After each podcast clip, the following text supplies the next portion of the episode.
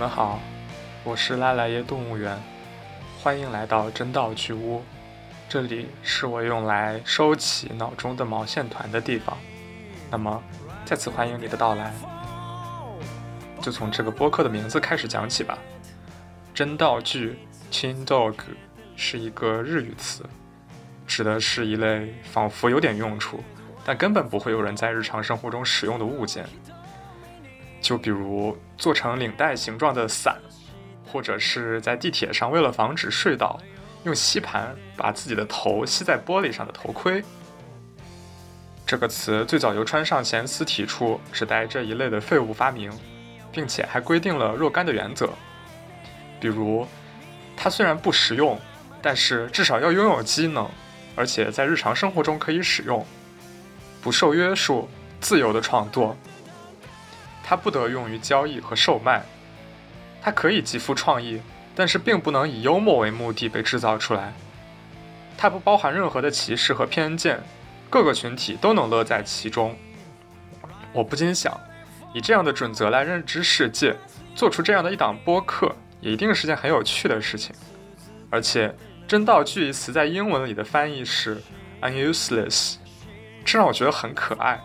就这样定下了这个名字。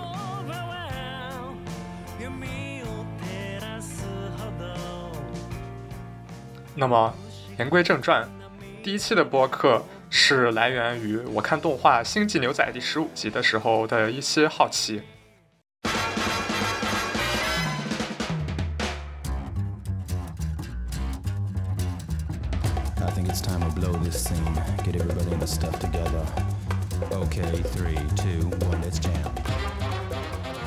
星际牛仔，Cowboy Bebop。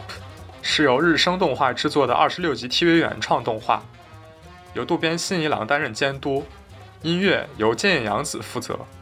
渡边信一郎电影化的分镜叙事和剑野洋子灵动多变的音乐碰撞出了这样一部天马行空的太空公路片。四人一狗驾驶着飞船，追逃犯换赏金，过着饥一顿饱一顿的生活，经历着悲欢离合，各自触摸着过去，也看向了未来。虽然听上去很正经，但实际上，这部 TV 动画的单元剧 真的脑洞蛮大，非常乱七八糟的。而第十五集《My Funny Valentine》讲述的是女主角 Fay Valentine 过去的故事。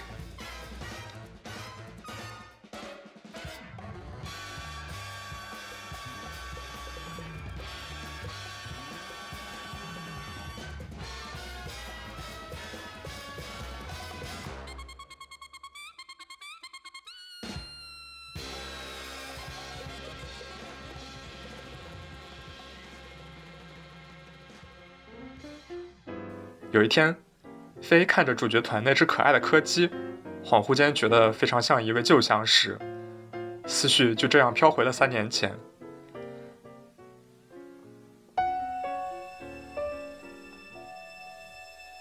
一个冷冻柜缓缓打开，昏睡的少女悠悠醒来。这就是飞。这个时候，她还不知道自己身处何处，也不知道自己是谁。身旁的巴克斯医生为飞做了例行检查，在确认飞健康复苏后，医生通告了他天价的冷冻保管费。此时的飞脑中嗡嗡作响，一时甚至来不及惊讶。在休整好后，一位自称 Whitney 的律师前来拜访，并奉命调查他的情况。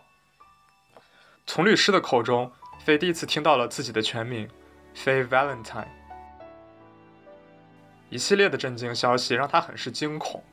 于是他潜行逃出了医院。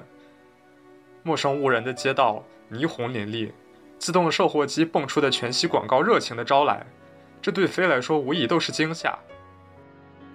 公路上空旷无人，飞招手搭车，却发现车子都视若无睹的飞过。飞念叨着：“三亿元的负债就这样摆在了我面前，擅自把这样的我复苏过来，真的太不负责任了。我到底要怎么办才好？”就在这时。律师先生追了上来，劝慰飞刀，我会陪伴你恢复记忆的，我们一起想办法来还债，只要活下去，总会有好事发生的。一直迷茫惶恐的飞，眼里终于出现了一丝的光亮。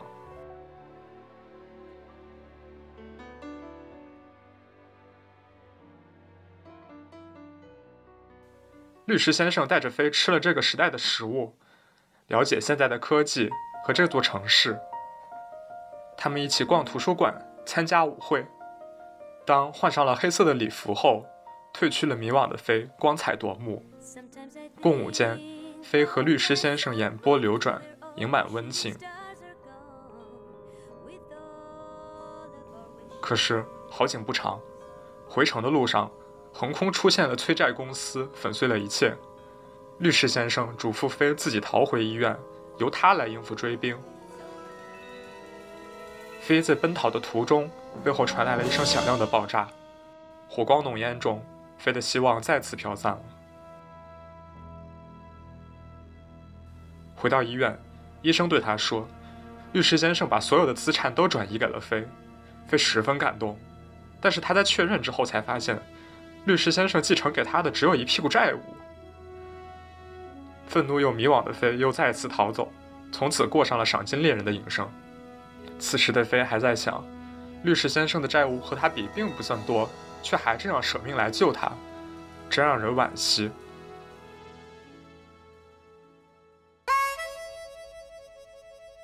时间回到现在。飞的两个同伴押着一个赏金无几的婚姻骗子来到了飞船。这个人不是别人，正是三年前飞的白马王子，那位律师先生。可是，眼前的人面目全非，曾经深邃又棱角的绅士变成了一个臃肿颓丧的大叔。飞气炸了，在和大叔的单独交谈中得知，在上次那次追债事件后，他为了躲藏做了脂肪填充，医生也为了掩护他而去世了。飞虽然气不过昔日梦幻的爱恋全都是骗局，但是心慈手软，他还是决定不把骗子交给警察。一番追逐交锋后，飞逃离了同伴的堵截，带着骗子逃了出来。此时的飞还心心念念自己的过去，但是骗子已然没有了说辞。这时，空中传来一个声音：“我是谁？我在哪里？我要去哪里？”这种问题，青春期想过一次就足够了。原来。前来移交骗子的警察竟然是巴克斯医生和护士假扮的，而且医生竟然就是骗子的叔叔。从医生那里得知，飞过去确实遭遇了事故，在冷冻舱中得以幸存，但是 Valentine 这个名字却是医生起的，而关于他过去的资料也全都在事故中遗失了。最后，飞还是把骗子送进了监狱。狱中的骗子说：“但是当时有一件事情是真的。”那时候的我确实爱上了熟睡中的你，随即就脸红的辩称道：“这次自己是在撒谎。”飞的笑容无奈又释然。回到了飞船，生活又一如往常，只有小柯基被飞画上了两条黑毛虫一样的眉毛，看上去更像某个人了。就这样，我对 My Funny Valentine 的印象便先天的带上了这个随性、性感又危险的赏金猎人的烙印，脑中的声线。也变成了林园惠美那沉静又魅惑的感觉，蒙上了这层哭笑不得的情绪。可是，《My Funny Valentine》是一首爵士标准曲，那么这首曲子究竟是怎么样的呢？我很好奇。那么，也请你随我一起，把时钟拨回到八十年前。一九三七年四月十四日，《Babies in Arms》在百老汇舒伯特剧院开演。音乐由著名的创作搭档 Rogers and Hart 担任，Richard Rogers 作曲，词作 Lawrence Hart。剧情大致是：二十世纪三十年代的罗德岛，主角 Valentine 和 Marshall 的双亲外出进行马戏团的巡演，将两人留在了家乡。而在此期间，Valentine 遇到了使他陷入爱河的 Billy。因为孩子们未满二十一岁，无人监护，将被郡长送往工作农场干活。为了证明自己可以自食其力。孩子们决定排演一出讽刺戏剧，而全剧就在这样的背景下展开了。中途由于一些误会，Valentine 误以为心爱的 Billy 吻了另一个男孩，吃醋的他在一次讨论中负气离场。Billy 十分难过，回忆起他们的浪漫相识，唱出了这首为后世改编传唱无数的《My Funny Valentine》。是的，歌词中的 Valentine 并不是情人节，而是主角的名字。使这首歌不同寻常的是，在歌曲中描述 Valentine 的形容也并不积极正面，它并不甜蜜浪漫，也并不像 Torch Song 一般的沉重忧伤。歌词大致是下面这个样子：My funny Valentine，Sweet comic Valentine, you make me smile from my heart。在这样一首深情的歌中，用 funny 滑稽可爱和 comic 这种富有喜感的词语来形容自己心爱的人，说起来确实会大胆到让人觉得提心吊胆，会不会毁了气氛？而接下来，Your lips are lovable, unphotographable, yet you are my favorite work of art。你的双唇长得也十分喜感，又不上相，但是依旧是我钟爱的艺术品。Billy 一般直言地表达着爱意，可是，一边却把心爱的人的外貌大加嘲弄。如果没有额外的语境信息来看，真的不会觉得这是某种 PUA 行为吗？然后再接下来，Is your figure less than Greek? Is your mouth a little weak? When you open it, speak. Are you smart? 这下可就更糟了，身材孱弱，不比希腊人，口才并不甚出众，言语也显得执着。听到这儿，不禁更加让人怀疑，那么到底他是喜欢这傻小子什么呢？这时我不禁想，接下来总会夸赞他了吧？我们可怜的 Valentine 到底做了些什么呢？然而接下来，But don't change a hair for me, not if you care for me. Stay, little Valentine's Day. Each day is Valentine's Day. 歌曲到这里就结束了，可是我们依旧不知道 Valentine 的迷人之处在哪里。我们能看到的，只有剥脱了外在的标准，驱除了衡量一个人的诸多因素之后，更加直指根源的爱。你不需要做出任何的改变，就算是为了在乎我，留下来吧。我们的每一天都是情人节。在我看来，这甚至说不上是一首情歌。我看到的更多的是一种有关脆弱，一种被非常整体的接纳的喜欢的温暖，和一种被稳稳接住的安心感。一个人就这样完整的接纳了另一个人，不加斟酌，也毫无保留。这种感觉不禁让我想起了韩炳哲在《爱欲之死》里的一段描述：一种衰弱的感觉像坠向爱河的人心头袭来，但同时一种变强的感觉接踵而至。这种虚弱的感觉不是自我营造的，而是他者的馈赠。可能这首歌吸引到我的地方就正在于它捕捉到了这样一种脆弱性，很自然地夹杂着快乐和悲伤。这和同时代的很多情歌中的那种。我爱你，一切都很美好的感觉不一样。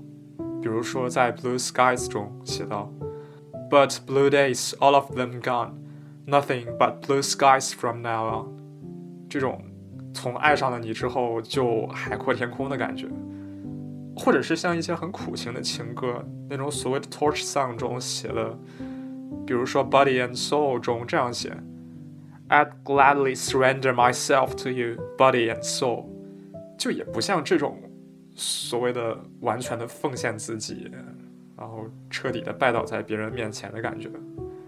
它透露出来的是一种一种很敏感又很幽微的乐观。可能这是这种很模糊的感觉让人会觉得很美吧。这种微妙的感觉也在和弦进行中加以体现。根据我在 Wikipedia 上查到的谱例，这首歌主要是以 C 小调为主，采用的是一个 A A B A 段的结构。然后其中的 A 一 A 二段和最后的 A 段都是采用的 C 小调，呃，然而中间的 Bridge 用的是呃 C 小调的关系大调，也就是降 E major。然后在 A 二段衔接到 Bridge 的时候，采用的是一个基于降 E major 的一个二五一的和弦进行，就是这种在大调和小调之间的切换也。透露出来了一种很微妙的，就是在积极的乐、积极乐观和微弱的哀伤中反复跳动的感觉，就也会让人觉得非常契合歌词带来的气氛。但是令我惊奇的是，最开始在舞台剧中，这首曲子并没有大火，甚至在两年后，这部舞台剧被改编成了电影，由 Judy Garland 主演，甚至都没有采用这首曲子。其实，直到1945年，由 Ruth Galler 演唱的版本才首次冲击排行榜。此后就一发不可收拾的越发火了起来，陆续有 Miles Davis、Chet Baker，还有 Bill Evans、Eddie Higgins 等很多很多个版本。这首歌也逐渐成了爵士标准曲，收录在了《The Great American Songbook》中，足以显示它的风行和那种穿越时代的魅力。这也让我更加好奇，能写出这样的一首如此幽微的歌词的人，究竟是怎么样一位词作者？又究竟是怎样的际遇使他能够有这样的感受呢？故事的主角 Lawrence Hart，一八九五年出生在纽约一个德裔犹太移民家庭中，他是诗人海涅的曾外甥，自幼博学，掌握着四种语言，很小就把莎士比亚以及其他的经典作品熟读于心，并在学校剧团的创作中崭露头角。在他二十三岁的那年，十七岁的 Richard Rogers 正好在寻求一个词作者搭档。在他听闻 Lawrence Hart 的情况后，登门拜访。在那个下午，Rogers 就确定了他获得了未来的事业，一个搭档，他最好的朋友和永远激励着他灵感的源泉。在 Rogers 的形容中，他们的合作可称丝滑，只要一个人领起了开头，便互相接续着，十分轻松的就完成了优秀的作品。在合作的二十五年间，他们写就了诸如《Blue Moon》by Funny Valentine》、《Falling in Love with Love》等诸多名曲，也担任了二十六部百老汇音乐剧的制作。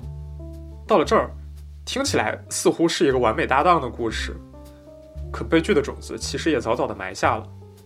Lawrence Hart 的身高，据他自称不足五英尺，他因此颇为自卑，并且十分受羞辱的是，他也因为这个原因被拒绝入伍。相貌上。虽然他五官匀称挺拔，但是英俊的脸长在了头身比十分不协调的过大的头颅上，使得在一些评价中说他长得像个侏儒。此外，他生性更喜欢危险和阴暗的东西，沉溺于酒吧和其他社会的角落。他不能享受上流社会的所谓社交场合，性格中不稳定的层面也使他酗酒的习惯进一步的影响了他的日常和工作生活。在 Frederick Nolan 为他写的传记中写道。这位百老汇的诗人带着装满酒瓶的手提箱到处乱跑，他疯狂地给自己吃药，可是没人知道他得了什么病。当然，Lawrence 的诸多不稳定因素同样也使他和 Rogers 的合作在后期矛盾愈发明显。同 Lawrence Hart 截然相反的是，Richard Rogers 十分善于交际，并且非常自律。强烈的反差也使二人逐渐地爆发了冲突。Lawrence 十分羡慕，但又非常痛恨 Richard Rogers 严严格的自律。他总是能稳定高效地完成一场又一场的演出，而 Lawrence Hart 则非常难平静地坐下来工作。也许是因为害怕不够完美，也许是因为他只是对自己是自己这件事情感到十分的痛苦。他称 Rogers 为校长，就是觉得他始终是属于被管束和教化的状态，并且除此之外。Lawrence 在性向上其实是一名男同性恋，也有的传闻中说，Lawrence 从一开始就喜欢上了他的搭档。可是他的搭档是一个直男，而且是一个十分传统思想保守的人。啊，当然在这里我并不是想把这个故事讲成一个惨遭错付的他爱他他不爱他的故事。不过我其实只是想说明的是，其实就其实并没有这么一回事。在那个仍然十分保守的社会下，作为一个中产阶级犹太裔的同性恋，这种十分亚文化的群体，当时的社会根本就不能接受他们，更不用说帮助他来接受自己的性向了。在那个时代，同性恋的大多数恋爱和生活的细节都被严格的抹除，其实往往是由家人们把他们的情书和日记都烧掉了。关于他们两个人工作的信息，网上随处可得，可是关于 Lawrence 自己的。日常生活却无甚消息，只能靠后世的戏剧创作者加以补充了。其实，这种同性恋在社会中隐身的社会现象有所改善，是直到1969年的十强暴动之后。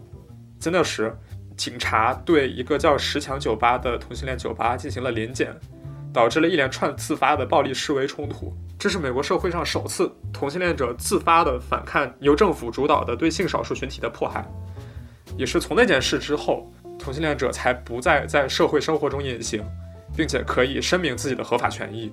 我们已经无从分辨 Lawrence Hart 到底是因为哪一个因素才导致了他不稳定的性格和一种过低的自我认知。但是他的这些人格特征也非常不幸地影响到了他和身边人的交流和他的亲密关系。这表现得十分矛盾。他一面像是活在各种 party 中。倾其所有的渴望着有人陪伴。但是另一方面，他又从不相信有人会爱他。也是在 Frederick Nolan 为他写的传记中提到过，有记者问他的爱情生活是怎么样的，他说：“爱情生活我没有，当然啊，没有人想要我。”同样，在他去世前不久，他也留下过一篇自我剖析的文章，上面写着：“我并没有得到过足够的爱，也不值得被爱，是个刺眼的灌木丛，也只能从威士忌中才能获得平静。”这样的自卑和轻厌也同样体现在了他的歌词创作中。他曾经在歌曲《无帆之船》中写道：“Why is my heart so frail, like a ship without a sail？” 同样，也像在《My Funny Valentine》的歌词中一样，这种饱含爱意的讥诮，这种脆弱，也同样是来源于他自己。这其实是一首他写给自己的歌。与其说是他的歌词是关于渺小。不如说是关于感觉自己渺小。在另一本关于他的传记中，作者也提到，他的歌词有这样一种感觉：What is like to be excluded from a party, to be standing outside looking in, while feeling undesirable and insignificant？但是事实真的如此吗？确实，他确实身高矮小，但是身材锻炼十分强健，而且他所受到的爱戴和喜欢也远远比想象中的多。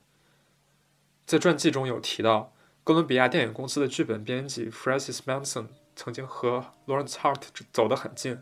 他评价说：“我很倾慕 Larry，他精力充沛，他的存在就十分有吸引力。说实话，我从来没有注意到 Larry 比我矮。”而同样，在当红的歌剧演员 Nanette Guilford 的叙述中说：“他毫无疑问是令人倾慕的，和他相识就会爱上他。我很爱他。”可是他从不相信，他不认为有人会爱上他。其实他并没有想象中的那么不堪，也并不是那样真的遭到社会的离弃，而只是在他自己的眼中已经蒙上了这样的一层滤镜，他所看到的世界已经和真实的世界大为不同了，而他也将自己封闭在了这样的一个牢笼中，没有办法解脱。而关于他的一生。故事也并没有一个欣慰的结局。二十五年的合作间，Richard Rogers 逐渐的觉得写歌对他来说是一件过于容易的事情，甚至容易到让人觉得尴尬。他觉得这种事情 is too soft a thing for a man to do。他慢慢的觉得，只有在签订合同，因为租约和工资等原因和剧场间讨价还价，才让他觉得快乐。觉得这是男人该做的事情，Lawrence Hart 的生活也逐渐失控，合作难以为继。而在两个人合作的最后一部剧的公演当天，Lawrence Hart 失踪了。在两天之后，他被人发现在一个宾馆中病倒，并且几天之后就因为肺炎感染去世了。有一个十分令人悲伤的对比：Lawrence Hart 的父亲是一个粗鲁、人品低下，但是十分殷实的富商。他在死前说。我没有错过什么，而 Lawrence Hart，他给无数人带来了美和浪漫。他死前却说：“我活着到底是为了什么呢？”而在他死后，也在他和 Richard Rogers 这段充满保护的温情和愤怒的拉扯的合作关系结束后，Richard Rogers 又和 Oscar Hammerstein 合作，开创了音乐剧的黄金时代。创作了很多有名的作品，就比如《音乐之声》。而《My Funny Valentine》这首歌真正大红大紫，是由 Chad Baker 翻唱的版本。这个版本也因为其非常重要的艺术价值和历史文化意义，被收录在了美国国会图书馆的录音典藏中。Chad Baker 的声线男女莫辨，温柔又充满了魅力。但是非常讽刺的是。唱这样一首希望得到别人的爱，希望别人能够完全接受他的这样一首歌的 Chad Baker，是一个帅气又不羁的天才。其实这个意义上，就我觉得我们甚至没有办法称 Lawrence Hart 的这一生的故事是一个悲剧。就我们根本看不到这里面这个故事中存在的所谓彰显的尊严和。给听者带来宣泄的点何在？我们能看到的 Lawrence Hart 的一生是一种令人遗憾的无杂的一团。就是诚然，在他这短暂的四十八年的一生中，他取得了很大的成就。他大约写了五百首歌，其中有十几首的爵士标准曲。他也有很多忠实的朋友和敬仰他的人。但是在我们就看到他的故事的时候，我只会想，希望他能够安定下来，摆脱他的成瘾，过上一个平静的创作生活。而至于 Lawrence Hart 一生的故事和《My Funny Valentine》这首歌和《星际牛仔》那集中到底有什么联系？有这样一个彩蛋，之前提到了唤醒了 Faye 的那位医生的名字叫 Bacchus，呃，这个名字实际上在希腊神话中指的就是酒神狄俄尼索斯。那个医生也是为了呃纪念自己过去沉溺酒精的那段生涯，给自己起了这样的一个化名。我觉得可能这其中也蕴含着 Lawrence Hart 的某种影子在吧，或者说这两个故事，就我不能说他们是关于爱情的故事，想起来说，他们可能只是有关有关对自我的认知。其实我们看到的，有的时候被内心的某种阴霾遮蔽，我们看到的自我和实际真实所处的样子真的大相径庭。而且正是这种十分可悲的感觉，让很多人就困在里面，没有办法看到真正的世界，就这让人觉得十分的遗憾。就我觉得这其实很讽刺，Lawrence Hart 的歌中浸满了他的敏感和智慧，这样的一种歌词使他饱受赞誉，可他就只能从外部来去见证所谓传统的恋爱和浪漫。他从外部看到了什么是性感。什么是悲伤？什么是诗意、风趣？然后那种对浪漫的真实。可是我们向往的并不是只是这些特质，而是这位可爱的 Valentine。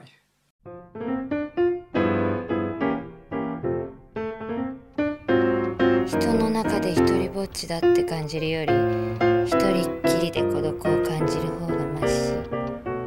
あいつらと関わってると面倒ばっか増えて 何にも。メリットなくってどうせいてもいなくても